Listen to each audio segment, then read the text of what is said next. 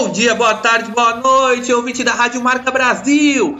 Meu nome é Rafael Armando, está começando o Entre no Jogo, a sua meia hora semanal de esportes americanos. E vamos para os destaques do programa de hoje.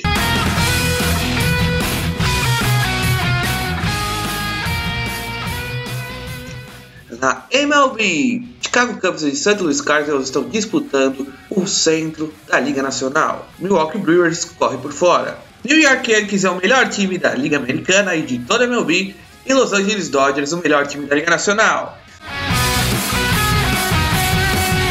Na NBA, o nosso comentarista Marcos Rogério nos contará como os times estão se preparando para a próxima temporada e também conheça a história do Cleveland Cavaliers, campeão da liga em 2016. Na NFL, o comentarista Lucas Biaggi trará informações quentíssimas sobre o esporte da bola oval.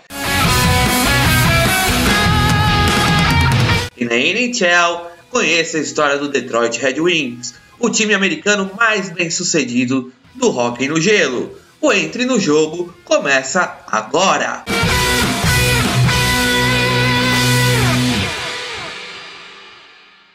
Beisebol! Home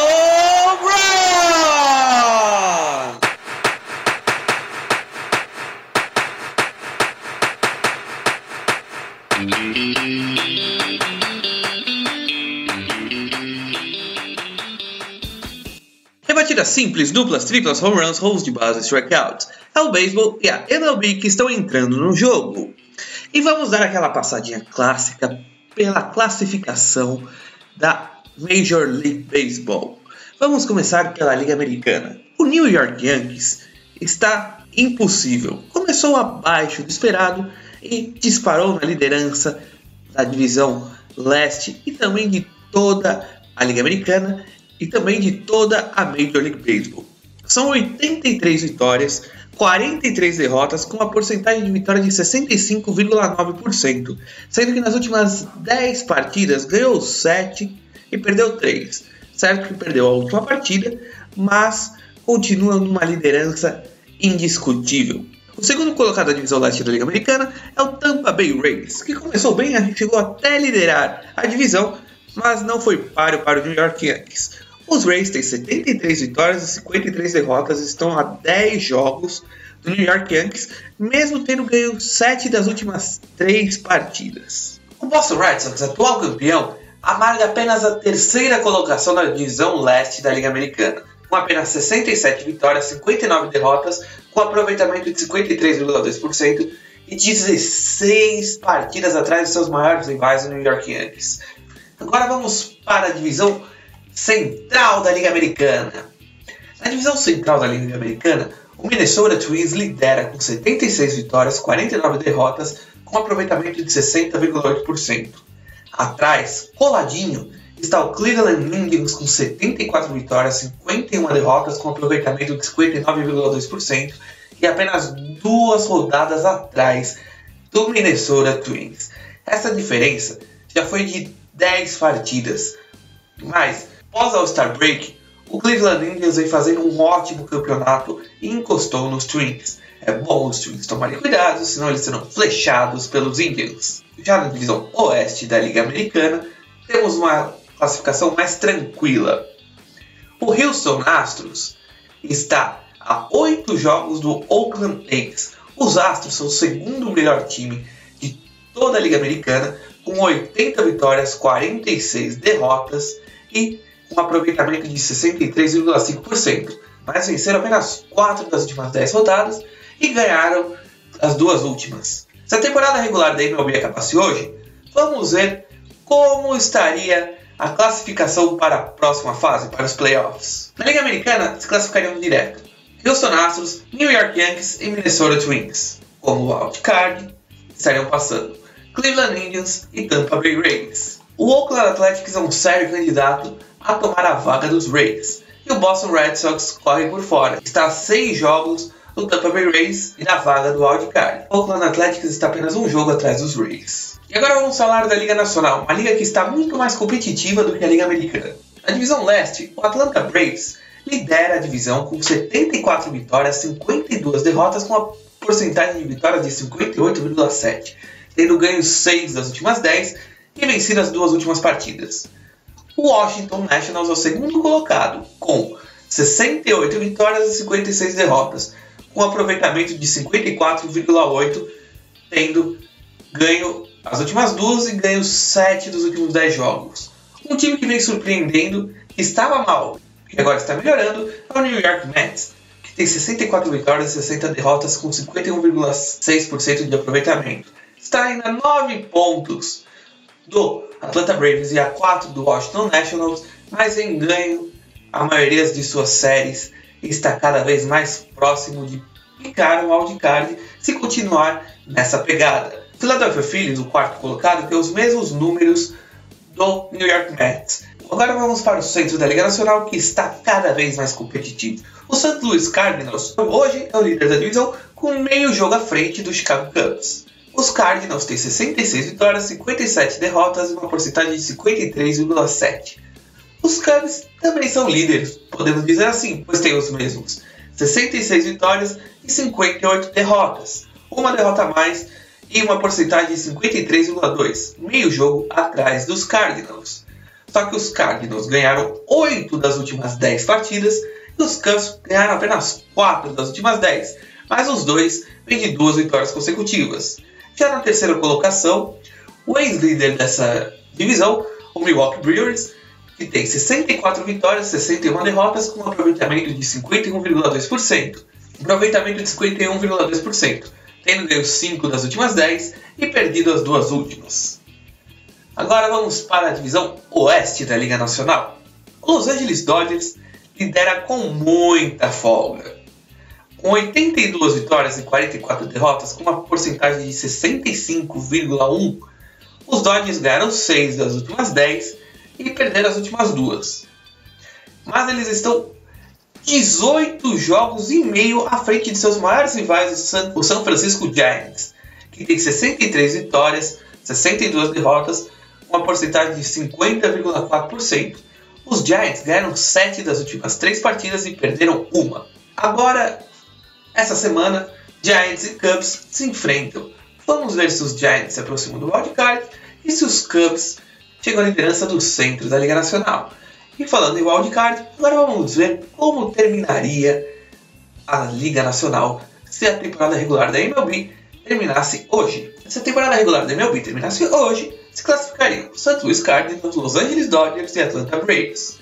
Do wildcard se classificariam Washington Nationals e Chicago Cubs New York Mets e Philadelphia Phillies apenas dois jogos atrás dos Cubs, tentando pegar a vaga de wildcard, e Milwaukee Brewers com dois jogos e meio e o São Francisco Giants com três jogos e meio. Está muito concorrida essa vaga de wildcard da Liga Nacional. A MLB está cada vez mais competitiva, mais emocionante. E você vai acompanhar comigo, Rafael Armando, no Entre no Jogo, na Rádio Marca Brasil. Futebol americano!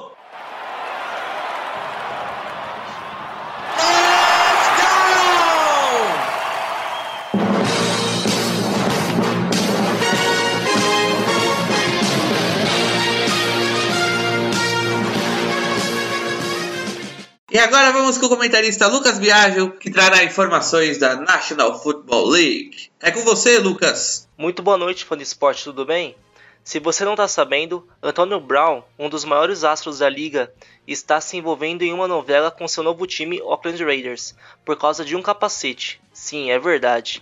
O capacete usado por Brown ao longo de sua carreira não faz mais parte da lista dos equipamentos permitidos pela NFL. Ele até que tentou na justiça o direito de continuar usando, mas acabou perdendo. O wide receiver deixou novamente o treino no domingo, o que fez com que Mike Mayock, general manager da franquia, desse um ultimato sobre essa novela. Abre aspas. Todos sabemos que Antonio Brown não estava aqui hoje, certo? Então, aqui vai a informação. Ele está incomodado sobre o problema no capacete. Nós apoiamos ele com isso, entendemos, mas agora nós basicamente esgotamos nossa paciência. Então, da nossa perspectiva, é hora dele estar totalmente dentro ou fora. Esperamos que ele volte logo. Fecha aspas. Além de Brown, Tom Brady e Aaron Rodgers também precisam mudar o capacete nessa temporada. E aí, será que essa situação acaba ou não? E agora uma notícia triste. Cedric Benson, ex-running back da NFL e do Texas Longhorns, morreu em um acidente de moto no Texas. Foi um dos jogadores mais produtivos da sua posição na NCAA. Jogando na Universidade do Texas entre 2001 e 2004, somou 5.540 jardas, segunda maior da história da instituição e nona do futebol americano universitário. Benson, que tinha 36 anos, foi selecionado com a quarta escolha geral do draft de 2005 pelo Chicago Bears ajudando o time a chegar ao Super Bowl 41. Além de Chicago, o running back também teve passagem pelos Bengals e Packers, finalizando sua carreira com 6.017 jardas e 46 touchdowns. Por hoje é só, até semana que vem, caro fã.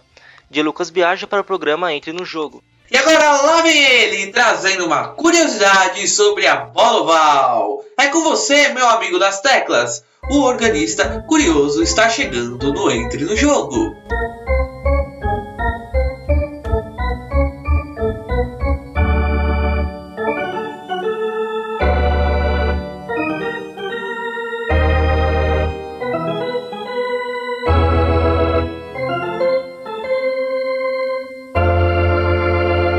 Essa eu aposto que você não sabia.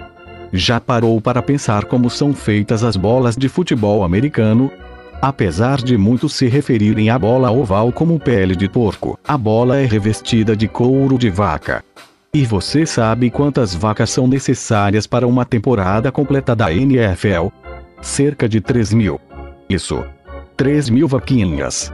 Isso só para uma temporada. Por jogo, são usadas cerca de 36 bolas novas. A fabricante das bolas produz cerca de 700 mil bolas oficiais por ano, usando cerca de 35 mil animais. Sendo que a pele de uma vaca é usada para fazer, em média, 20 bolas.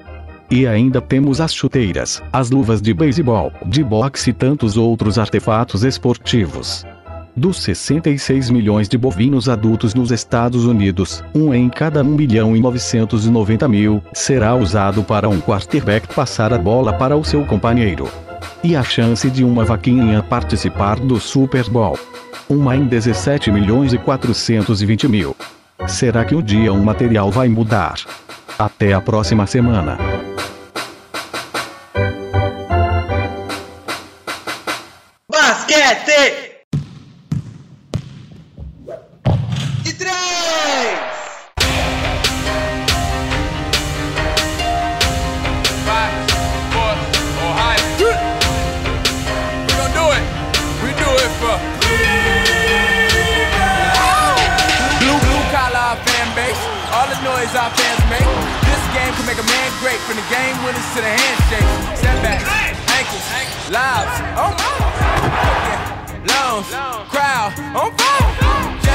For every tip. Fred AC got the play-by-play. Alley oop be courtside during the layup line for the Q&A. It's live in here, we go heart attack.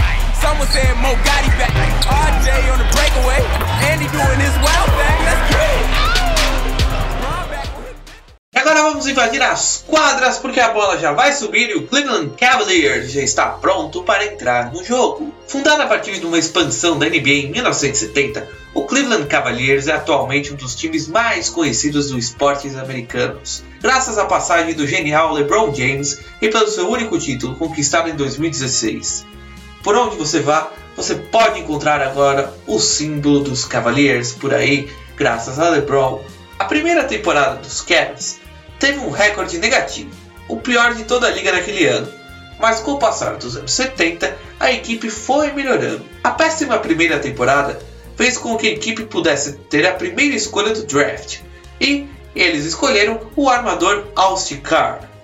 Na temporada de 75-76, chegou ao time o Alan pivô Bob Bingo Smith e o pivô Nate Turmont, juntando-se a Carr e ao técnico Bill Fritz. Os Cavs assim terminaram a temporada regular com recorde de 49 vitórias e 33 derrotas, vencendo assim a sua divisão pela primeiríssima vez. E foi a primeira vez que os Cavaliers avançaram aos playoffs.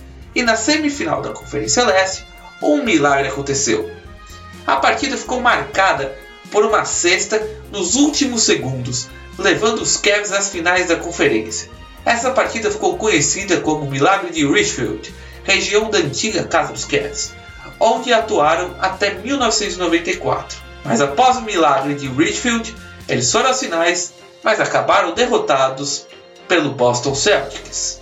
Nas duas temporadas seguintes, os Cavs até avançaram aos playoffs, mas caíram na primeira fase nas duas vezes. Mas após esse início aparentemente promissor da franquia, os Cavs ficaram da temporada de 78 79 até 86 87 tendo recordes negativos após várias más decisões da diretoria. Os ventos em Cleveland começaram a mudar em 1985, quando Wayne Embry assumiu o cargo de gerente geral do clube e contratou o técnico Lenny Wilkins para a temporada seguinte. Com um esquadrão bem defensivo, os Cavs tiveram sucesso na nova formação, vencendo 42 jogos na temporada regular mas perdendo na primeira rodada dos playoffs para o Chicago Bulls de Michael Jordan. Na temporada seguinte, teve um recorde ainda melhor, com 52 vitórias, terminando em segundo lugar na classificação da Conferência Leste, atrás apenas do Detroit Pistons. Mas, novamente, eles encontraram o Bulls de Jordan no caminho e, novamente, caíram na primeira fase dos playoffs. Na temporada seguinte, os Cavs chegaram até a semifinal, onde novamente foram eliminados pelos Bulls de Jordan. E em 94, os Cavs mudaram para uma nova arena lá no centro de Cleveland. E entre 92 e 97, os Cavs avançaram para os playoffs por cinco vezes.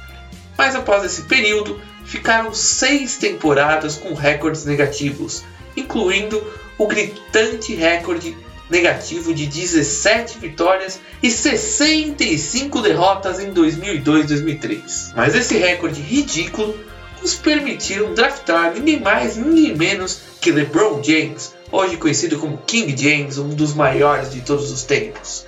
Na época ele era uma estrela do basquete colegial, um dos últimos jogadores do basquete americano que não passaram pela faculdade antes de entrar na NBA. Com James, os Cavs voltaram aos playoffs na temporada 2005-2006. Na temporada 2008-2009, os Cavs registraram o melhor recorde da NBA daquele ano, com 66 vitórias. Varreram os Pistons, mas foram eliminados pelo Atlanta Hawks. Na temporada seguinte, avançou para os playoffs mais uma vez, mas caíram para o Boston Celtics na segunda rodada. Porém, no período entre uma temporada e a outra, LeBron James deixou os Cavs e foi para o Miami Heat. E os Cavs voltaram a enfrentar péssimas temporadas. E novamente uma péssima temporada dos Cavs facilitaram na escolha de um bom jogador no draft. O escolhido dessa vez foi Kyrie Irving. O sucesso de Irving nos Cavs atraiu a atenção de LeBron James, que quis voltar ao time de coração, onde junto de Kevin Love e Irving levou os Cavs às finais de 2015, 2016, 2017 e 2018. Todas essas finais foram contra o Golden State Warriors de Stephen Curry, Damon Green, Iguodala, Kevin Durant. E dessas finais, eles ganharam o título de 2016. Após estarem perdendo para os Warriors de 3 jogos a 1, liderados pelo LeBron James, eles viraram a série e ganharam um título histórico para a cidade de Cleveland, que não ganhava um título desde os anos 40.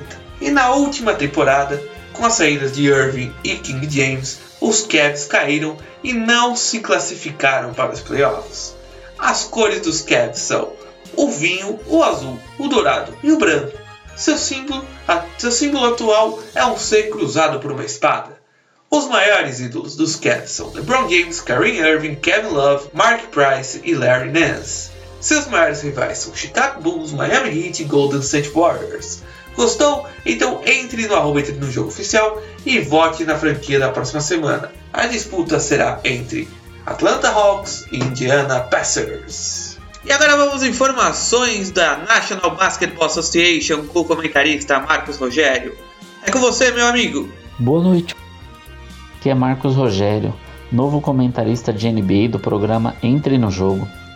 Ao longo dos programas, vou falar um pouco sobre a temporada passada e tentar projetar o que alguns times das conferências Leste e Oeste farão. Começando pelo Leste, o Milwaukee Bucks não conseguiu fazer contratações de peso, mas manteve a base e o MVP da temporada passada, Giannis Antetokounmpo. Depois de chegar na final da Conferência Leste, agora o time da estrela grega quer ir mais longe e chegar no topo. Já o Brooklyn Nets surpreendeu e trouxe duas das maiores estrelas da liga, Kyrie Irving e Kevin Durant, e terá muito mais chance de chegar longe na pós-temporada, depois de sair na primeira rodada dos playoffs. É só Kevin Durant se recuperar da cirurgia e continuar a saga de ser o melhor jogador da NBA. No Boston Celtics, que perdeu uma grande estrela, Kyrie Irving, tem o peso da camisa e quem sabe ajudará a chegar em mais uma pós-temporada e buscar o lugar mais alto do pódio na NBA.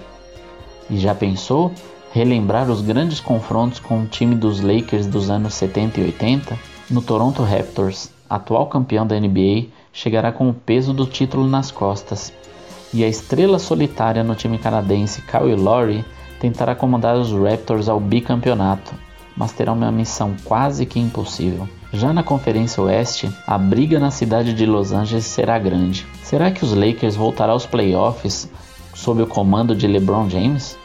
Essa pergunta será feita pelos fanáticos torcedores dos roxos e amarelos de Los Angeles. Essa temporada, ele terá a companhia do monocelho Anthony Davis e tentará chegar aos playoffs novamente. Já na outra franquia da cidade, os Clippers, contará com a dupla Paul George e Kawhi Leonard, campeão da temporada passada com os Raptors. Eles vão fazer a Califórnia tremer. Quem será o melhor de Los Angeles? Lakers ou Clippers? Já o Portland Trail Blazers, com sua dupla dinâmica CJ McCollum e Damian Lillard, que renovou seu contrato e é um dos mais bem pagos da liga, vão ter que suar muito para ir longe na pós-temporada. E vamos falar agora um pouco sobre o Golden State Warriors, que perdeu duas das suas estrelas, Kevin Durant e Iguodala, e não terá Clay Thompson pela temporada regular, se recuperando de uma cirurgia. Será que Stephen Curry, Draymond Green e D'Angelo Russell, que foi contratado para essa temporada, conseguirão carregar o time nas costas? Que as fichas sejam lançadas e que tenhamos uma temporada ainda mais surpreendente. Uma boa noite a todos os ouvintes do programa Entre no Jogo e chua! Rock no gelo!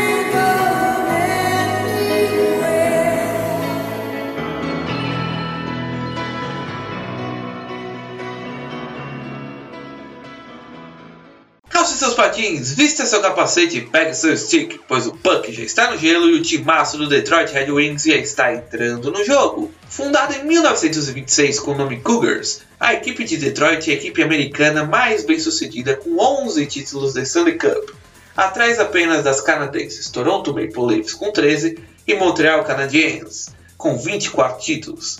Também é o segundo time com maior número de participações em finais, com 24 aparições na Stanley Cup. Na década de 1930, os Red Wings começaram a se postar como um dos principais nomes do hockey no gelo. Liderados pelo técnico e gerente geral Jack Adams, foi durante essa época que o time conquistou a sua primeira Stanley Cup contra o Toronto Maple Leafs na temporada de 1935-36. Foi nessa época também que o lendário jogador Sid Howe fez parte da equipe e faturou o título da temporada 42-43. Entre 1942 e 1967, a Stanley Cup se resumiu a seis equipes, conhecidas como Original Six.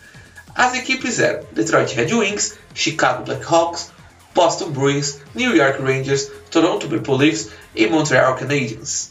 Durante esse período, foram cinco títulos de Stanley Cup nas temporadas de 42-43, 49-50, 51-52, 52-53, 53-54 e 54-55. Durante esse período, os Red Wings foram totalmente dominantes entre 1949 e 1955, faturando quatro Stanley Cups de maneira consecutiva. No time multicampeão, ainda tínhamos dois dos maiores de todos os tempos, o ala direito Gord Howe e o goleiro Terry Salchuk. Mas, após o período glorioso, veio a ressaca. Entre a temporada de 1955-56 e a de 1996-97, os torcedores dos Red Wings não tiveram muitas alegrias. Foram seis aparições em Stanley Cups em 56, 61, 63, 64, 66 95, mas acabaram perdendo todas. Além disso, tiveram 16 temporadas nesse período sem se classificarem aos playoffs. Em períodos dessa seca, ganharam o apelido de Dead Wings devido ao baixo desempenho do time de Detroit. Mas após a seca, a glória voltou. Os anos 1990 trouxeram de volta a hegemonia da equipe de Detroit, com a equipe dos cinco russos formadas pelos atletas Sergei Fedorov, Slava Kozlov, Vladimir Konstantinov, Igor Larinov e Slava Fedosov, além dos outros atletas como Steve Yzerman, Brandon Shanahan e o defensor Niklas Lidstrom, também o treinador Scott Bowman. Essa equipe trouxe duas Stanley Cups para Detroit em 1996-97 e 97-98. Após as conquistas dos anos 90, foram mais dois títulos de Stanley Cup, um em 2001 2002 e o outro em 2007 e 2008. Na última temporada, os Red Wings tiveram um recorde negativo e não passaram da sétima colocação da divisão atlântica da Conferência Leste. As cores dos Red Wings são branco e vermelho. Seu símbolo é uma roda alada nas cores da equipe. Já que Detroit é conhecida como Motor City devido às fábricas de automóveis locais, por isso o símbolo dos Red Wings é uma roda de um carro. Seus maiores ídolos são Steve Yzerman, Gord Howe, Nicholas Lidstrom, Sergei Fedorov e Pavel Datsyuk. Seus maiores rivais são Colorado Avalanche, Pittsburgh Penguins, Boston Bruins, Chicago Blackhawks e Toronto Maple Leafs. Gostou? Então entre no arroba no jogo oficial e vote na franquia da próxima semana. Será entre Nashville Predators e Colorado Avalanche. Entre e vote!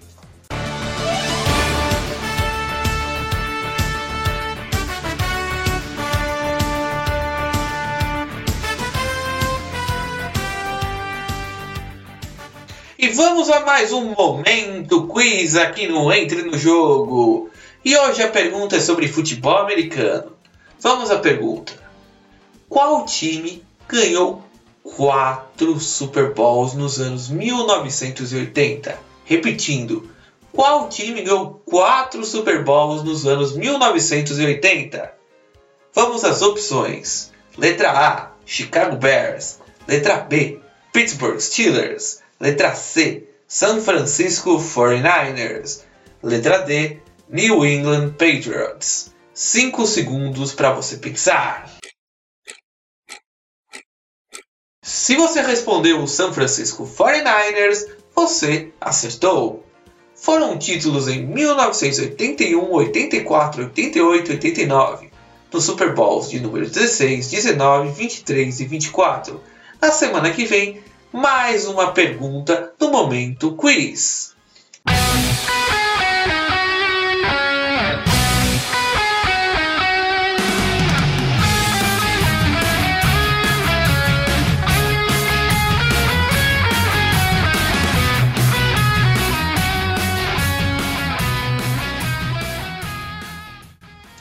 Estamos encerrando o Entre no Jogo aqui na Rádio Marca Brasil. Você ficou comigo, Rafael Armando, e com os comentaristas Lucas Biagio e Marcos Rogério na sua meia hora semanal de esportes americanos. E agora, aqui na Rádio Marca Brasil, toda semana muita informação e curiosidades sobre beisebol, futebol americano, basquete e o hockey no gelo. Um grande abraço, até a semana que vem e fui!